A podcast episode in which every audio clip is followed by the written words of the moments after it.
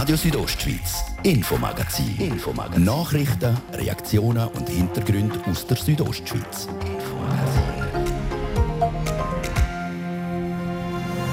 Sie klingelt überraschend mächtig, die Churer Steuerkasse. Wir haben zwar im Laufe des Jahres schon gemerkt, dass wir immer einen guten Kontostand hatten, aber wir können profitieren, was nicht absehbar war, von mehr Steuereinnahmen und auch von gewissen Einsparungen. Heute Nachmittag hat der oberste Churer Kassenwart Urs Marti seine Jahresrechnung vorgestellt. Wir schauen dahinter. Und wie will sich die Stadt aufgrund von dieser finanziellen Ausgangslage denn für die Zukunft ausrichten? Wir können ungefähr 20 Millionen mehr ausgeben im kommenden Jahr, als was wir Überschuss produzieren.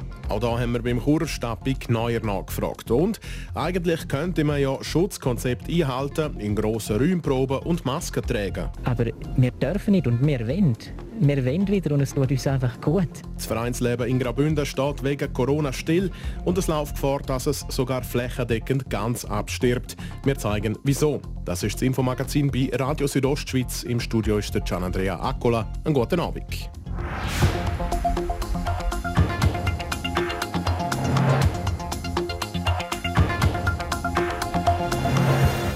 Trotz allen Widrigkeiten wegen dem Coronavirus, der Churer Stadtpräsident Urs Marti, der hat heute gute Laune gehabt. Einmal mehr hat der Stappi einen Rechnungsabschluss können präsentieren und einmal mehr einen erfreulichen. Trotz Corona schließt das Rechnungsjahr 2020 von der Stadt mit einem satten Plus von 13,3 Millionen Franken ab.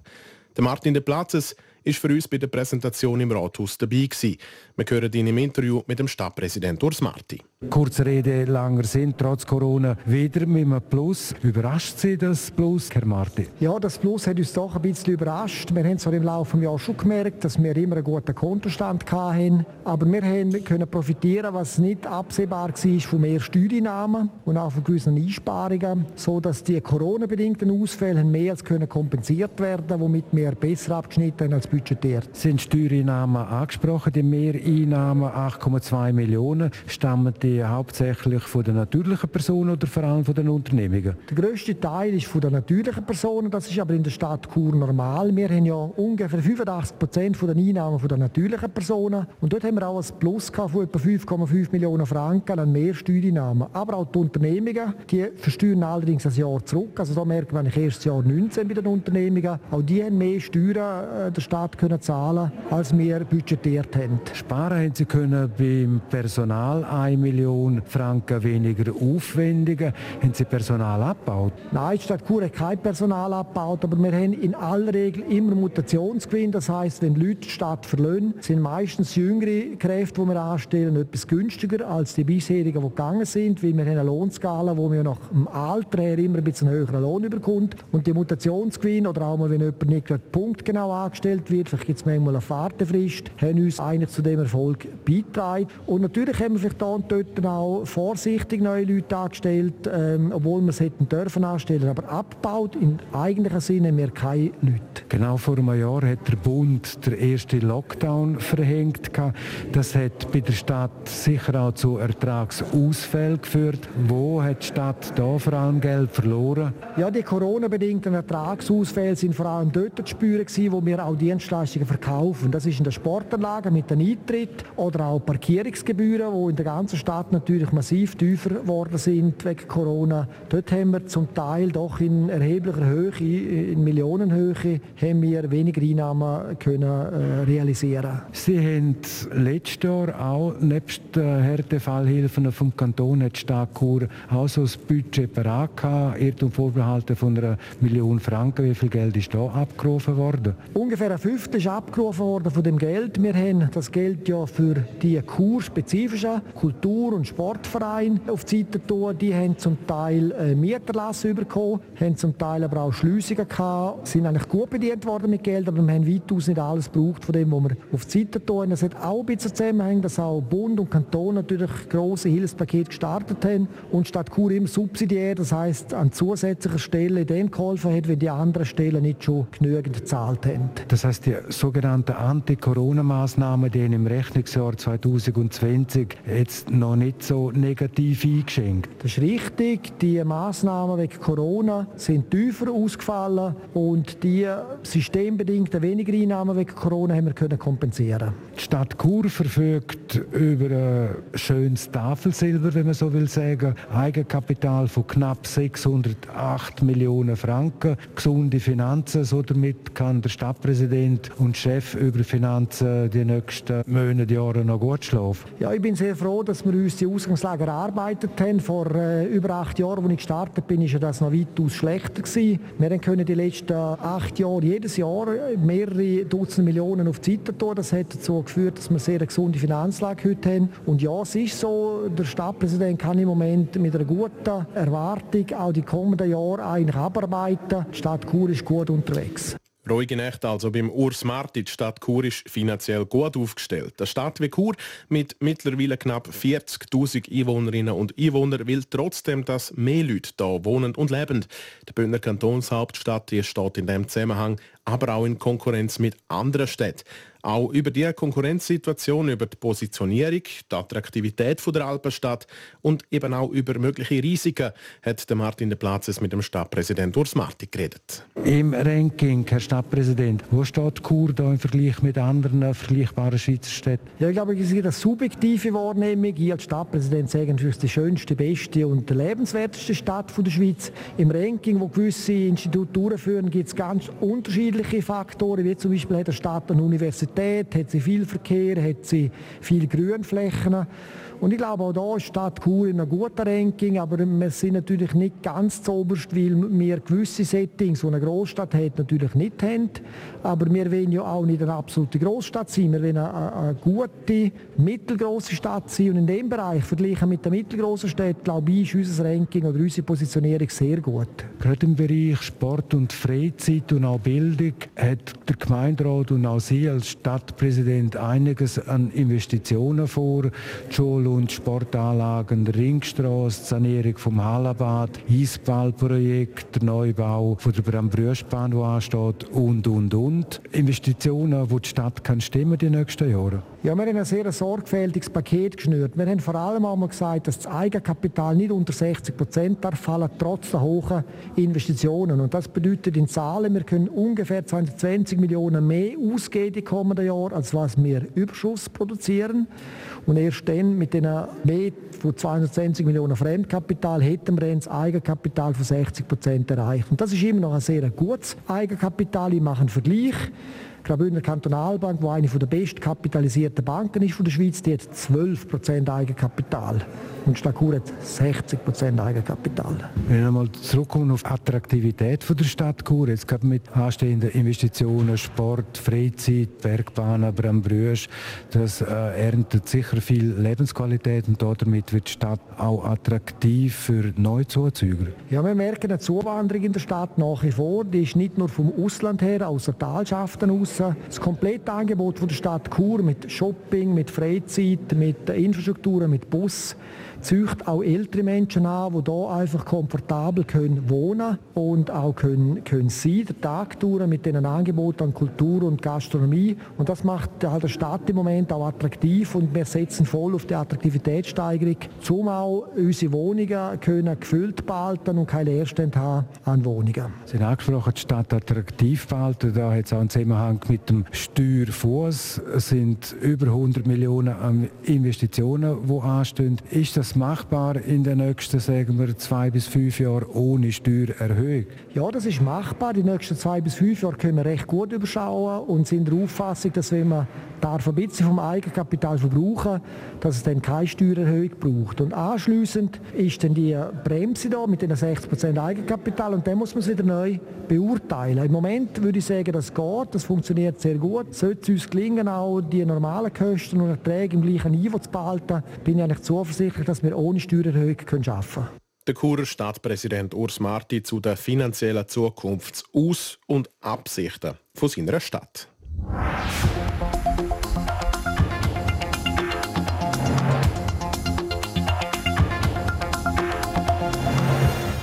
Der Bundesrat hat die erste Corona-Massnahmen auf Anfang von dem Monat gelockert, aber andere noch nicht so richtig. Zum Beispiel die Anzahl Leute, die sich treffen dürfen, draussen oder drinnen. Was die meisten schon im Privatleben noch weiter einschränkt, das heißt auch für die vielen Vereine hier in Graubünden, dass weiterhin nicht viel möglich ist. Der Fabio Theus hat mit dem BDP-Grossrat und Dirigenten Ursin Wittmer darüber geredet. Ursin Wittmer, wie nehmen Sie jetzt die Lockerung vom Bundesrat wahr, wenn wir es auch anschauen, was vielleicht das Vereinsleben angeht, zum Beispiel ein Chor oder so? Ich bin schon der Meinung, dass man jetzt langsam wieder sollte, so ein bisschen Richtung Normalität einspuren und jetzt nach einem Jahr, wo wir de facto eigentlich ein Musikverbot hatten, ein Gesangsverbot, ein Blasmusikverbot, dass wir jetzt sagen, gut, wir tun jetzt ein bisschen lockern, weil wir als Verein, wir können ein Sicherheitskonzept einhalten, wir können einem Abstand proben zueinander, wir können das Probelokal mit einer Maske betreten, wir können auch vor wenig Leuten spielen, aber wir dürfen nicht und wir wollen wir wollen wieder und es tut uns einfach gut. Das ganze Soziale, was auch wichtig ist für Vereine, so das gesellschaftliche Miteinander zusammen ist, geht komplett verloren jetzt in dieser Zeit. Das geht komplett verloren. Und ich finde einfach, jetzt haben wir ein Jahr Pause müssen machen. Und das ist noch nie so einfach gewesen, um nicht mehr in den Verein zurückzukommen wie jetzt. Da werden Haufen auch ältere Leute, oder nicht gerade so die, die ehrgeizigsten, die aber extrem wichtige Vereinsmenschen sind, die überlegen sich das jetzt zwei oder dreimal, ob es wirklich wieder anfangen oder nicht geht einfach in dieser ganzen Corona-Diskussion das Vereinsleben verloren? Ja, also ich muss sagen, ich habe langsam wirklich großen Respekt davor, dass das Vereinsleben verloren geht. Unsere Gesellschaft entwickelt sich sowieso weg von den Vereinen. Das ist aber schon vor Corona so gewesen. Weil man ist halt einfach in einer Welt vor Digitalität und das ist eigentlich auch etwas sehr Gutes und hat große Chancen. Aber man ist gerne so ein bisschen anonym geworden und hofft auf viele Likes, wenn man ein Bild postet. Aber so richtig zusammen etwas machen, tut man dann doch eigentlich nicht mehr so häufig, wenn man das früher gemacht hat. Und ich glaube, es ist wirklich eine Gefahr. Und ich glaube, merken tut man das dann eben erst, wenn es den Verein nicht mehr gibt, was die eigentlich für eine wichtige Aufgabe haben. Es geht ja nicht nur darum, zum Konzert machen oder Wettbewerb spielen. Da geht es um ganz andere Sachen. Es geht darum, zum Freude verbreiten. Das sind Werte, die kann man in Geld eigentlich nicht messen. Und das Geld oder die finanzielle Entschädigung ist darum auch nicht die erste Priorität, sondern das Wichtigste ist, dass wir jetzt einfach wieder einmal dürfen anfangen, etwas machen. Und das Vereinsterben, gerade in Graubünden, das ist ja keine Unbekannte, gerade auch was Chör angeht. Schon vor der Corona-Krise haben wir immer wieder gehört, dass ein Chor nach dem anderen aufhört, weil sie vielleicht keinen Nachwuchs haben. Gehen Sie davon aus, Ursin Wittmer, dass das gerade jetzt gerade nochmal für mehr Chör, wenn wir gerade bei diesem Beispiel bleiben, der endgültige Todesstoß ist? Ich glaube, für so Chör, die seit etwa 100 Jahren das Gleiche machen, oder für so Musikgesellschaften, für die ist es gefährlich. Was man jetzt machen kann, ist als Dirigent innovativ sein und probieren vielleicht auch ein bisschen neue Formen zu schaffen, die man halt noch nicht so kennt hat. Vielleicht macht man jetzt halt nicht ein Jahreskonzert und ein Adventskonzert. Vielleicht macht man jetzt einmal Open-Air-Konzert, vielleicht geht man mal alle zwei Monate fünfte spielen und man ist ein bisschen präsenter äh, digital, man macht irgendwelche Videoclips. Ich glaube, das ist jetzt die Aufgabe, die auf die Vereine eigentlich zukommen und wenn man das nicht schafft, dann bin ich überzeugt, ja, dann wird es ein Haufen Vereine putzen. Ein düsteres Bild also, wo der BDP-Grossrat und Dirigent der Ursin Wittmer für die Zukunft der Bündner Vereine zeichnet. Bleibt für die Betroffenen zu hoffen, dass vielleicht bald wieder mehr Vereinsleben kann stattfinden kann.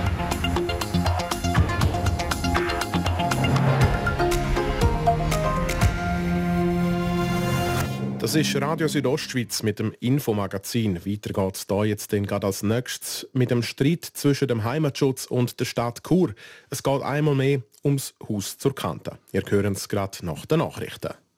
Das ist RSO am Montagabend. Kompakt informiert, kurz vor der halben sechs von der Sarah Keller. Die Stadt Chur hat das Rechnungsjahr 2020 erstaunlich gut abgeschlossen. Die Rechnung weist einen Gewinn von 13,3 Millionen Franken aus und übertrifft damit das Budget um über 10 Millionen. Zum Gewinn von mehr als 13 Millionen Franken trugen insbesondere höhere Steuereinnahmen von 8,2 Millionen Franken bei. Die Davoser Regierung will der örtlichen Wirtschaft wegen der anhaltenden Einschränkungen durch Corona-Maßnahmen erneut unter die Arme greifen.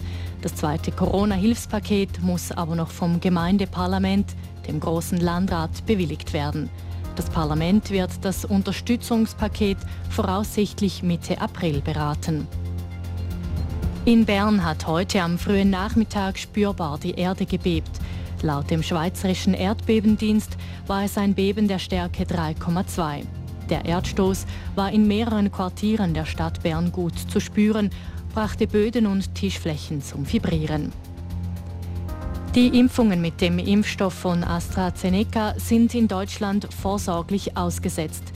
Die Bundesregierung folge damit einer Empfehlung der deutschen Zulassungsstelle, teilte das Bundesgesundheitsministerium mit.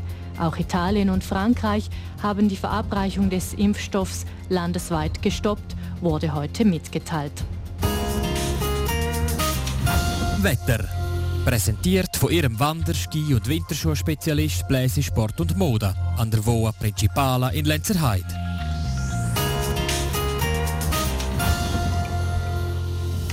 Ein trübnasser Montagabend. Hier in der Südostschweiz nicht viel anders erwartet uns auch morgen Dienstag. In Nordbünden ist es wieder stark bewölkt mit Regen und Schnee.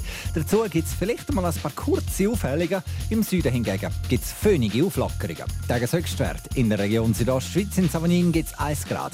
In Lax lange es für den Gefrierpunkt und in Samoritz gibt es minus 3 Grad. Verkehr. Präsentiert von Autowalzer AG. Ihre BMW-Partner im Rital. Autowalzer.ch. Neu auch mit BMW Motorräder in St. Gallen. Der Feierabendverkehr sorgt noch für ein bisschen Puff in der Stadt Chur. Es stockt und staut noch ein paar Punkte. Sonst aber läuft es rund in der Region, einfach in der Höhe. Müsst ihr aufpassen, denn die Straßen sind teils schneebedeckt, via die folgenden Pässe Bernina, Julier, Ofen und Wolfgang. Habt ihr noch etwas beobachtet? Jetzt am ähm, ja, Minuten über halb sechs. Dann geben Sie durch auf 081 255 55 55. Jetzt geht es wieder weiter mit dem RSO Infomagazin. Das Wichtigste aus der Region präsentiert vom Gian Andreacola.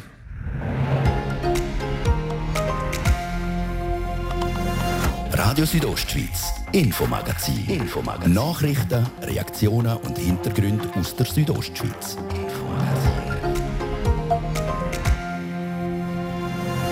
Dicke Luft in Chur wegen einem kleinen Stück Papier am Stadtinventar ganz ein Stoßensobjekt, wo man will, so quasi in der Hintertür aus dem Inventar streichen, ist Kante. Einmal mehr also Zoff ums Haus zur Kante an der Massanserstrasse hier zu Chur, wo jetzt zumal aus dem Stadtinventar gestrichen ist, was die Stadt zu ihrer Verteidigung sagt. Und Titel an die Kappe streichen, nichts ist es mit der Teilnahme am Superfinal für Piranha Chur. Eine Niederlage in einer Serie ist sicher äh, immer eine Enttäuschung und es braucht sicher eine Zeit, um das zu verarbeiten und analysieren. Wir suchen nach Gründen für das historisch frühe Out der Raubfisch.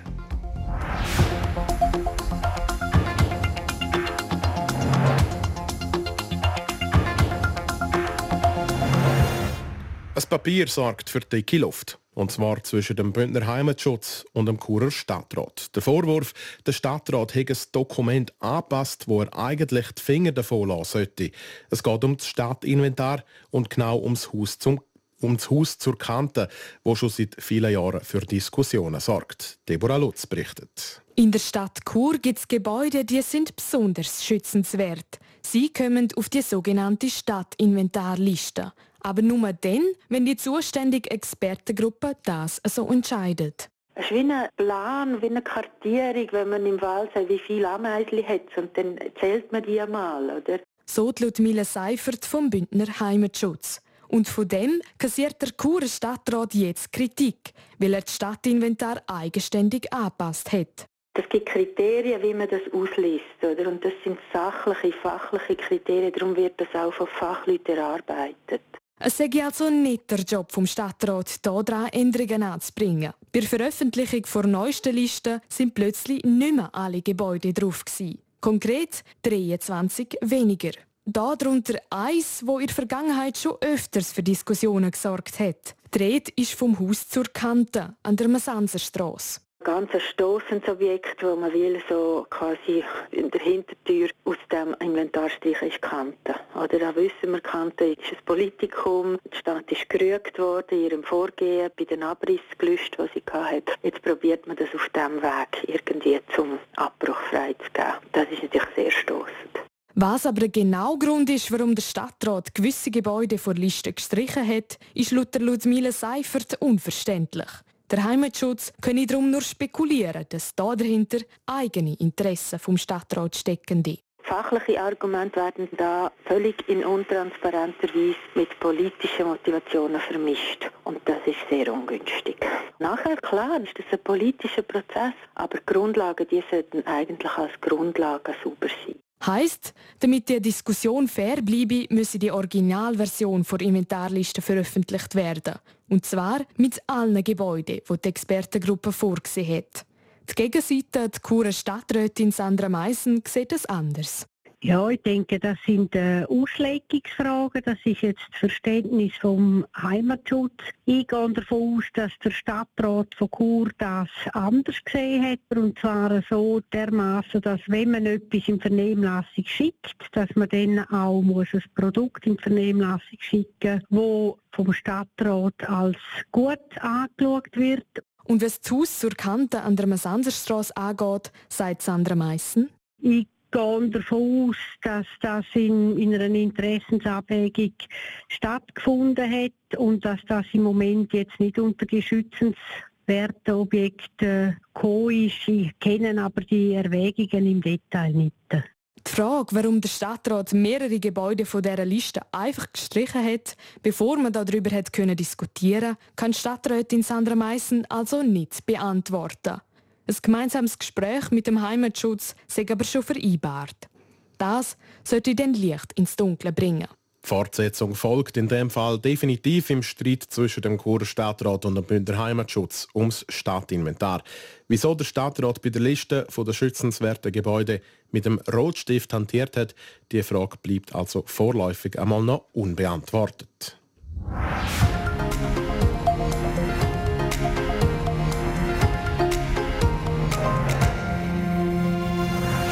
Nicht nur in der Schule gibt es Klassen, sondern eben auch beim Covid-19-Impfplan. Eine spezifische Klasse möchte jetzt aufsteigen.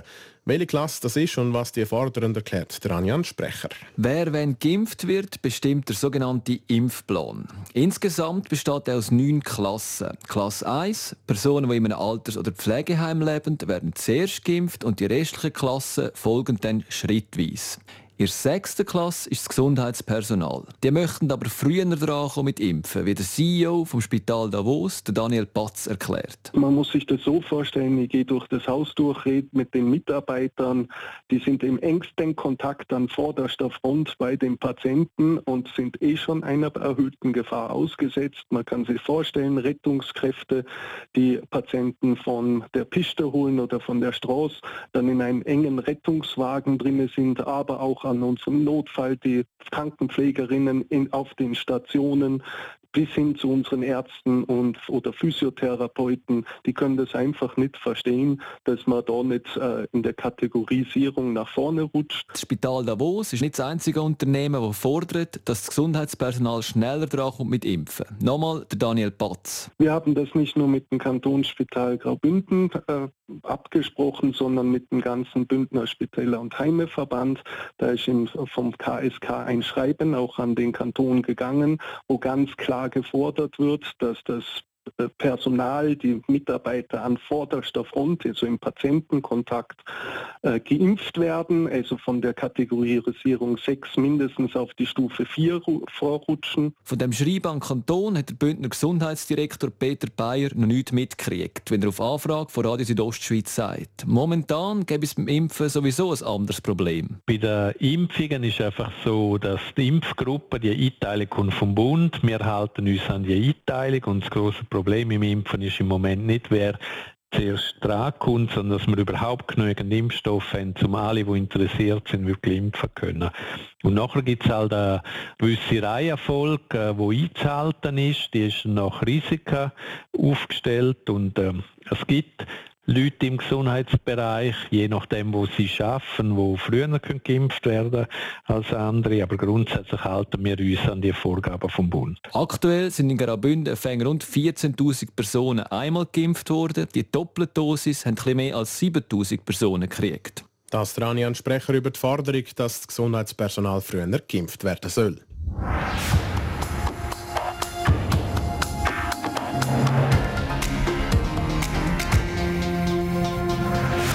In der Schweiz da laufen die Unihockey-Playoffs. Die entscheidende Phase, wo es um den Kübel geht. Bei den Männern darf Alligator Malanz noch vom Titel träumen. Bei den Frauen hat sich das mit dem Titel für Piranha Kur am Wochenende leider schon erledigt. Dario Grober.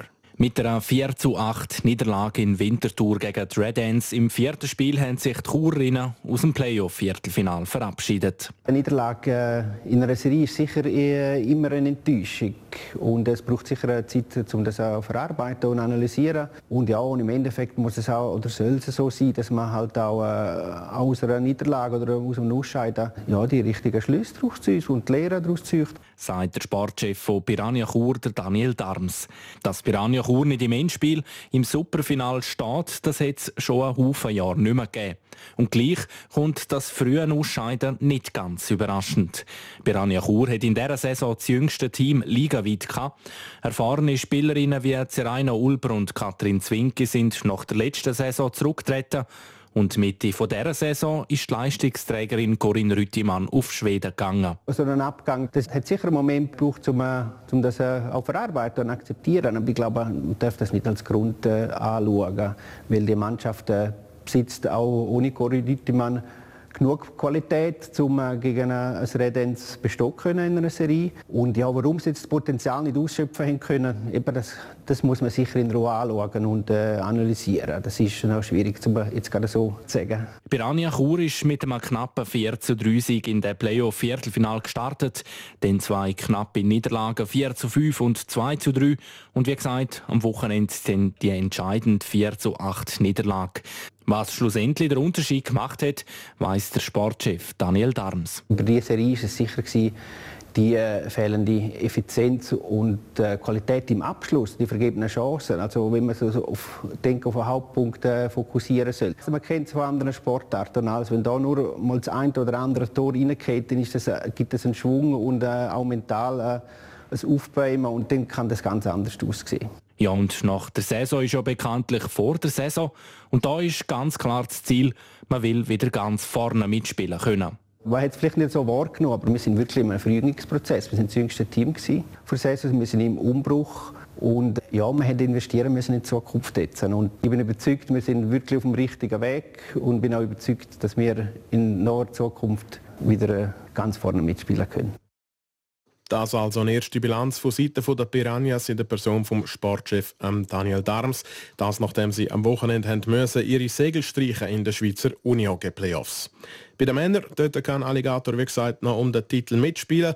In der Serie gegen Reichenberg Winterthur führen die Malanser mit 2 zu 1. Das nächste Spiel ist dann am Samstag. Radio Südostschweiz Sport. Und wenn wir gerade so sportlich unterwegs sind, das sportliche Geschehen vom Montag gibt es jetzt zusammengefasst von der Sarah Keller. Wir fangen an mit dem Fußball. Der U21-Nationalcoach Mauro Lustrinelli hat heute sein Kader für die EM-Vorrunde bekannt gegeben. 23 Spieler sind für das Spiel aufgeboten. Unter ihnen sind unter anderem die Neuling Timothy Fayulu vom FC Sion und der Fabian Rieder von den Young Boys. Die Schweiz trifft in der Gruppenphase auf England, Kroatien und Portugal. Das Spiel findet vom 24. bis am 31. März in Ungarn und Slowenien statt. Dann wird auch noch geshootet. Heute Abend in der Premier League trifft Wolverhampton heute Abend die auf Liverpool und der FC Barcelona spielt in der spanischen Liga heute Abend gegen Huesca. Wir kommen zum Biathlon. Die zweifach Schweizer Junioren-Weltmeisterin Amy Baserga hat am kommenden Wochenende ihr Debüt im Biathlon-Weltcup. Sie ist 20, kommt aus dem Kanton Schweiz und gehört zum Aufgebot für die letzten Wettkämpfe der Saison. Die sind vom Freitag bis am Sonntag in Slowenien. Dann noch eine gute Nachricht für den Schwingsport. Die Corona-Regeln werden gelockert, hat der Eidgenössische Schwingverband heute mitgeteilt. Ab Mittwoch dürfen 120 Schwinger wieder im Segmel trainieren. Profitieren tun aber zuerst einmal nur die Schwinger mit dem Status Eidgenoss. Anfang März hat das Bundesamt für Gesundheit den unter 21-jährigen Schwinger schon Trainings- und Wettkämpfe ermöglicht. Sport. Ja, so viel für heute. Danke, dass ihr euch von uns informieren lasst. Das Infomagazin gibt es vom Montag bis Freitag jeden Abend ab dem Viertel ab 5 Uhr hier bei Radio Südostschweiz. Jederzeit auch im Internet unter rso.ch zum Nachlesen und natürlich auch als Podcast zum Abonnieren. Am Mikrofon verabschiedet sich der Gian Andrea Akula. Einen schönen Abend.